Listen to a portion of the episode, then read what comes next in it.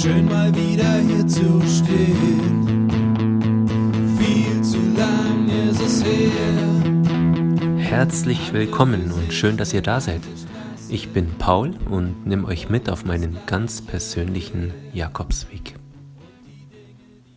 Ja, Rock'n'Roll und Tränen ist wieder am Start. Schön, dass ihr wieder dabei seid. Heute die vierte Episode. Es geht weiter auf meinem Camino und es sollte eine wirklich, wirklich krasse Etappe werden, die alles dabei hatte, was man sich so vorstellen konnte. Rückblickend dachte ich mir oft jetzt, ist es tatsächlich gut, dass man nicht weiß, was jede Etappe so für sich bringt. Aber so ist es ja eigentlich grundsätzlich im Leben. Dass es wohl gut ist, dass man nicht weiß, was bringt der nächste Tag, was bringt die nächste Woche, was bringt das nächste Jahr. Ja, man könnte sagen, gut, was bringt das Leben überhaupt? Gut, dass man es nicht weiß. Diese Haltung habe ich auch auf dem Jakobsweg gelebt und habe wirklich jeden Tag auf mich zukommen lassen. Zumal es so war, dass ich wirklich sehr, sehr gute Phasen hatte, aber auch sehr, sehr schwere Momente mit sehr viel Nachdenken. Und da war es mir gar nicht möglich, groß zwei, drei Tage weiter zu planen, sondern ich musste wirklich jeden Tag auf mich zukommen lassen. Vielleicht kurz paar Worte zu meinem Titel Rock'n'Roll und Tränen. Ja, Rock'n'Roll wollte ich unbedingt mit reinhaben, weil mein Herz schlägt wirklich für die Musik. Ich mache selber Musik. Ich höre enorm viel Musik. Und ich kann mir tatsächlich ein Leben ohne Musik gar nicht vorstellen. Wie es natürlich der Titel schon sagt, ich höre gern Rockmusik, aber ich habe grundsätzlich ein offenes Ohr für nahezu jede Musikrichtung. Und auf dem Camino habe ich mir aber ein Ziel gesteckt. Ich habe vor 13 Uhr keine Musik gehört. Ich wollte wirklich ganz bei mir sein und wollte hören, was um mich herum passiert. Und wenn eben nichts passiert, dann wollte ich eben dieses Nichts hören und wollte mich nicht ablenken mit so, so vielen schönen Bands, die ich kenne und ich hätte so viele coole Songs, die mich dann von meiner Stimmung her sofort beeinflussen würden und das auch gemacht hätten. Aber das wollte ich nicht und so habe ich mir selbst die Regel auferlegt. Rock'n'Roll gibt es für mich immer nur am Nachmittag. Und das war auch manchmal bitter nötig, weil in der Früh war es richtig kühl und frisch und da waren die Beine dann auch oft nach einer gewissen Anlaufzeit noch frisch. Aber gegen Mittag kam dann die Sonne oft schonungslos raus. Es gab ganz, ganz wenig Schatten. Und da hat mir ab Mittag dann Rock'n'Roll mit einigen meiner Lieblingsbands wirklich geholfen, die Etappen noch fertig zu bekommen. Ansonsten habe ich an ganz vielen Ecken dieses Jakobswegs auch Musik gehört, im Sinne von, dass Leute tatsächlich auf allen möglichen Instrumenten Musik gemacht haben. Ganz viele Herbergen haben Instrumente und es war viel Musik auf dem Camino zu hören und das war wunderbar. Weil Musik, wie eingangs erwähnt, ist einfach was, was mich immer, immer berührt. Ja, und Tränen zu meinem Titel dazu, die gab es natürlich leider auch. Das hat auch teilweise mit dem Grund zu tun, wieso ich diesen Jakobsweg gegangen bin. Das waren viele, viele Momente, wo ich ganz intensiv nachgedacht habe über dies und das und abgewogen habe und versucht habe, für mich klar zu sehen und klar zu werden. Und weil ich ein sehr emotionaler Typ bin, ein sehr offener, aber auch sehr emotionaler Typ, waren diese Momente nicht immer einfach, kann ich euch sagen. Jetzt geht's aber los. Ich bin in der Früh aufgewacht. Wir hatten ja übernachtet in Larasuana, hatten dieses wunderbare Zimmer und hatten uns da einquartiert und hatten wirklich einen lustigen Abend, wie in der Episode zuvor schon beschrieben. Und wir sind erst um sieben aufgestanden. Das ist für mich ganz, ganz spät. Und alle haben gepackt und ich wusste aber sofort in der Früh, ich möchte nicht mit allen zusammen loslaufen. Die Morgenstunden waren mir absolut heilig und so habe ich es ihnen auch nur kurz erklärt, dass ich schon mal allein losgehe und sie waren schon irritiert und verwundert. Ich habe mich aber nicht abbringen lassen und habe schnell gepackt und bin raus. Es war schon hell und bin dann auf den Camino allein und wie jeden Morgen, wo ich allein los bin, habe ich das sehr genossen. Natürlich habe ich meine Beine gespürt, hatte noch kein Frühstück und bin erstmal raus in die kühle Morgenluft. Heute war klar, wir werden irgendwann Pamplona erreichen. Ja, Pamplona, den Namen, den kennt man natürlich. Eine Stadt mit ganz viel Geschichte. Wurde von den Römern mal gegründet und hat jetzt mittlerweile so 160.000 Einwohner und hat ganz viel Altstadt zu bieten. Viele alte Gebäude, tolle Gebäude, wunderschöne Architektur und natürlich ist Pamplona auch bekannt für die Fiesta de San Fermin. Das ist das Fest, was im Juni immer stattfindet. Eine Woche finden da Stierkämpfe statt. Ich persönlich halte da nichts davon, aber das hat in dieser Stadt nun mal ganz, ganz viel Tradition und bekannt ist da natürlich der Lauf durch die Stadt. Das ist eine Strecke von ungefähr einem Kilometer, wo ein Haufen von Männern und Jungs sich von Stieren durch diese Stadt jagen lassen. Da war ich zum Glück äh, weit davon entfernt, allein vom Zeitpunkt August, da ist das alles vorbei. Aber nichtsdestotrotz ist die Stadt geprägt, auch von diesem Ereignis. Es gibt sogar einen Roman von Ernest Hemingway über diese ganze Festwoche. Aber was sich auf jeden Fall lohnt, ist, die Stadt anzuschauen. Und das habe ich dann auch noch gemacht. Aber erstmal gab es noch einiges zu tun. Und ich war erstmal auf dem Weg. Das Ziel hieß Pamplona. Das war aber eine ganz schöne Etappe. Erstmal kam man nach Zalpadika. Das war ein kleines Dörfchen, wo ich mir erstmal wieder einen Cappuccino gegönnt habe und ein kleines Croissant. Meine Spanischkenntnisse waren quasi nicht vorhanden. Ich konnte zwei Sätze. Das würde ich jedem, der diesen Weg vorhat, empfehlen. Versucht paar Sätze einfach zu lernen. 10, 15 Sätze. Nehmt einen kleinen Sprachführer mit. Wenn ihr ein Handy habt, ist es natürlich ein leichtes. Ich hatte weder Vorkenntnisse noch ein Handy dabei. Die Menschen dort sprechen natürlich alle Englisch, nahezu alle. Aber ich fand und finde es eigentlich ein tolles Zeichen und auch ein großes Zeichen von Respekt, wenn ich die Menschen auf dem Camino, die dort ihre Bars und Cafés haben, ich hätte sie gern in ihrer Sprache angesprochen und mehr wie nur Guten Morgen gesagt. Natürlich habe ich auch so meinen Cappuccino bekommen und was zu essen, aber ich würde es jedem empfehlen, paar Sätze auf Spanisch und ich glaube, das wäre ein ganz tolles Zeichen auch für die Menschen, die da vor Ort leben. Ja, auf diesem Marsch Richtung Pamplona haben mich dann irgendwann meine neuen äh, Camino-Freunde eingeholt. Bea und die Karen und der Hansan und der Alex auch. Das war ganz lustig, weil die zwei Mädels aus Spanien waren von der Kriminalpolizei, wie sich herausgestellt hat. Und so sind wir sozusagen unter Polizeischutz diesen Camino gelaufen in diesen Tagen, wo wir eben zusammen waren. Ja, und zu dieser Truppe kann ich euch nur sagen, es war wirklich ein bunt zusammengewürfelter Haufen. Wie gesagt, die Bea und die Karin, zwei Kripo-Beamtinnen aus Spanien, die waren so Mitte, Ende 20. Dazu kam der Alex, ein Hausarzt aus England, der war auch so um die 30. Ich selber mit 38 und dann kam der Tito mit 48 im sozialpädagogischen Bereich. Nicht zu vergessen noch der Hansan, unser südkoreanischer Freund, aber eigentlich spanisch sprechend und eigentlich fast mehr Spanier wie Südkoreaner in dem Fall, der gerade am Ende seines Medizinstudiums stand und das war so unser Küken mit 23. Also man sieht wirklich, es war nahezu alles vertreten, von Anfang Einstieg in den Beruf über lange Jahre dabei und auch schon wirklich der Tito mit fast 50 viele, viele Jahre im Berufsleben gesettelt und auch familiär natürlich gesettelt, der Tito sehr. Aber gerade das hat's ausgemacht und es war wirklich, wirklich sehr, sehr spannend mit den einzelnen Leuten zu sprechen, weil jeder aus so unterschiedlichen Lebensabschnitten kam, dazu noch der kulturelle Unterschied, der, die Sprachbarriere war nicht immer ganz einfach, wenn es über Themen ging, die auch mal wirklich tiefer gingen. Aber es waren einfach wunderbare Gespräche und es war eine ganz, ganz tolle Atmosphäre in unserer Gruppe. Wir haben uns dann am späten Vormittag, wie beschrieben, getroffen, sind dann zusammen weitergelaufen, nach Pamplona eingelaufen. Nach Pamplona waren es an diesem Tag circa 20 Kilometer. Da waren wir dann gegen Mittag und für die anderen war bereits vor den Toren von Pamplona klar, sie gehen weiter und bleiben nicht über Nacht in Pamplona. Und da war das erste Mal, dass in mir so eine gewisse Gruppendynamik aufkam. Ich wollte ja eigentlich unbedingt in dieser Stadt bleiben, weil ich dachte mir, Pamplona bestimmt eine coole Stadt. Da machst du mal einen Stopp und lässt es dir am Abend gut gehen. Aber ich wollte die natürlich nicht verlieren und so war relativ schnell klar für mich, Ich werde auch nicht in Pamplona bleiben.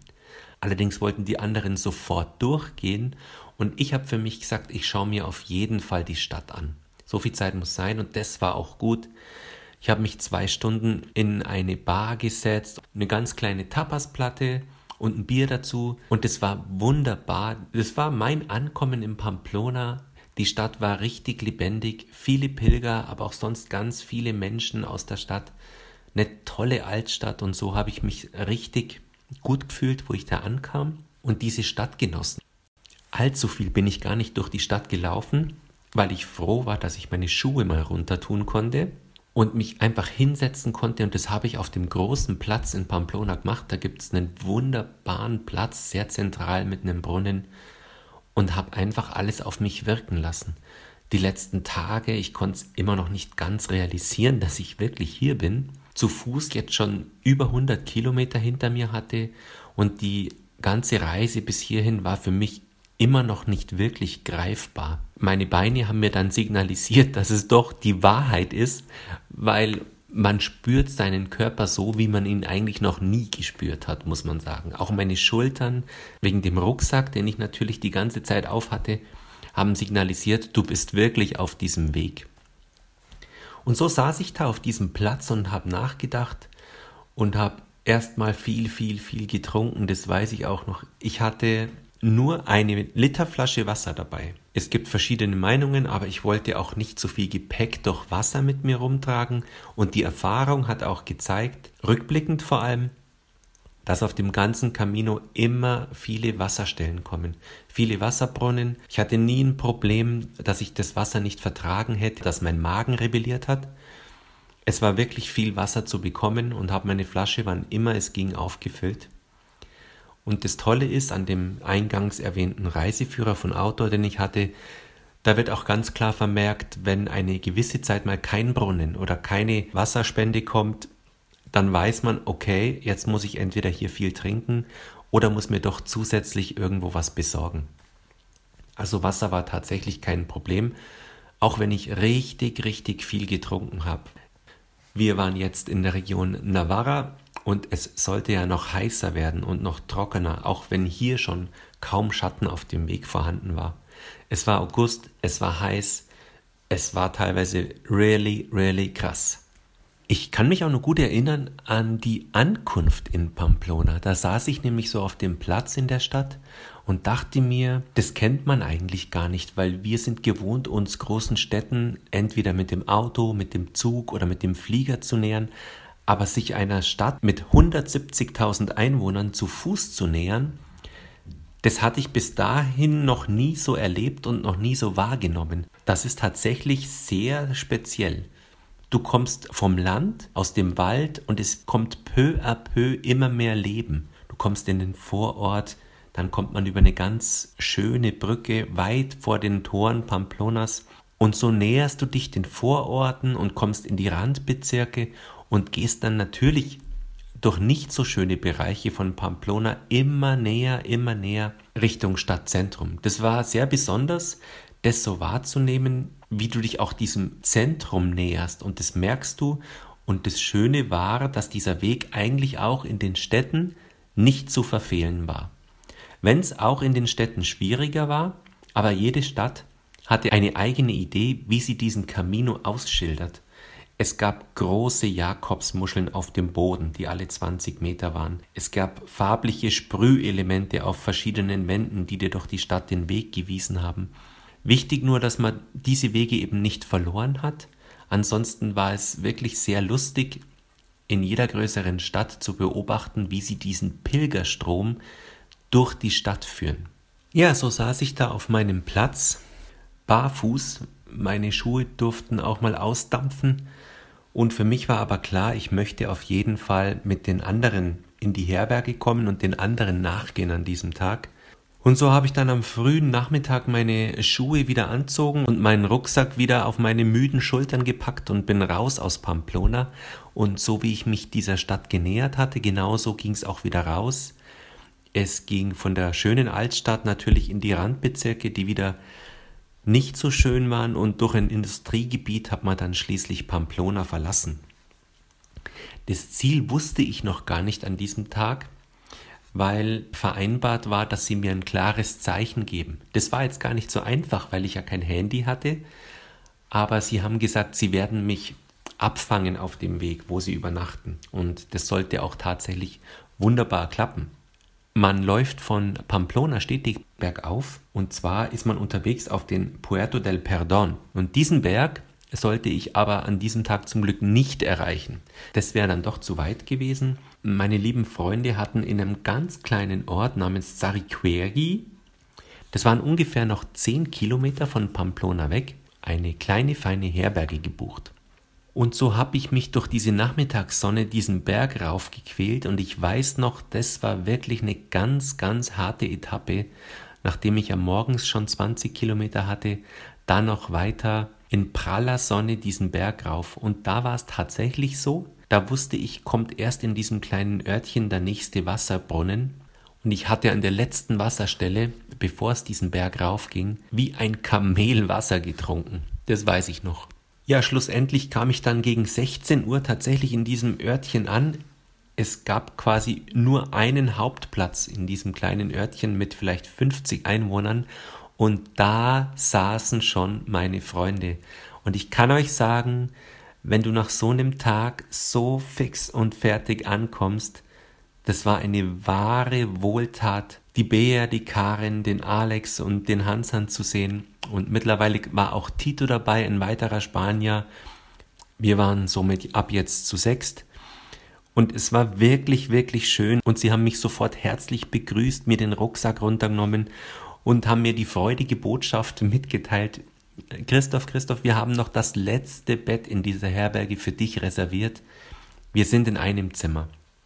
Und das war wirklich nach diesem Tag wieder eine Wohltat, weil nach diesem ganzen Tag mit diesen vielen Schritten und vielen Gedanken war das ein Stück weit Heimkommen, einfach zu vertrauten Leuten und wir hatten dann nach unserem Pilgerritual mit Wäschewaschen und jeder hat sich selbst natürlich geduscht und einfach mal relaxed ich weiß noch, wir lagen dann auch ein, zwei Stündchen auf dem Kirchplatz. Da hatte man eine wunderbare Aussicht, weil man schon halb oben am Berg war, auf die Ebene vor Pamplona und Pamplona selbst konnte man in der Ferne auch sehen. Und so haben wir einfach diesen Abend ausklingen lassen und um 19 Uhr war dann ein gemeinsames Pilgermenü. Und dieses Pilgermenü war wirklich, wirklich schön. Ich muss sagen, ich habe auf diesem Weg fast nur gutes Essen bekommen. Ich bin da auch nicht sehr wählerisch. Vor allem in dieser Situation war ich einfach dankbar, ein Essen zu bekommen. Ich hatte so Hunger den ganzen Weg. Hunger, Hunger, Hunger. Und abends war ich einfach froh. Es war eine schöne Runde, es war eine schöne Tafel. Es gab verschiedene Gänge, ganz tolles Gemüse und leckeres Brot, ein Gläschen Wein dazu und wir haben uns ausgetauscht. Es war ein toller Abend und es war wirklich ein wunderbarer Abschluss von einem so intensiven Tag, der mir ganz viele Gedanken beschert hat. Einfach ein toller Abschluss, dieses gemeinsame Essen von einem ganz, ganz intensiven Tag. Und ich weiß es heute noch, wenn ich zurückdenke an diesen Moment, wie ich mich gefreut habe, die fünf zu sehen, die auf mich gewartet haben und da ein Bett für mich reserviert haben, da dachte ich mir, wie schön es war, da wirklich einen Camino-Freundeskreis zu finden und nicht ganz allein diesen Weg beschreiten zu müssen. Auf das hatte ich mich ja eigentlich eingestellt.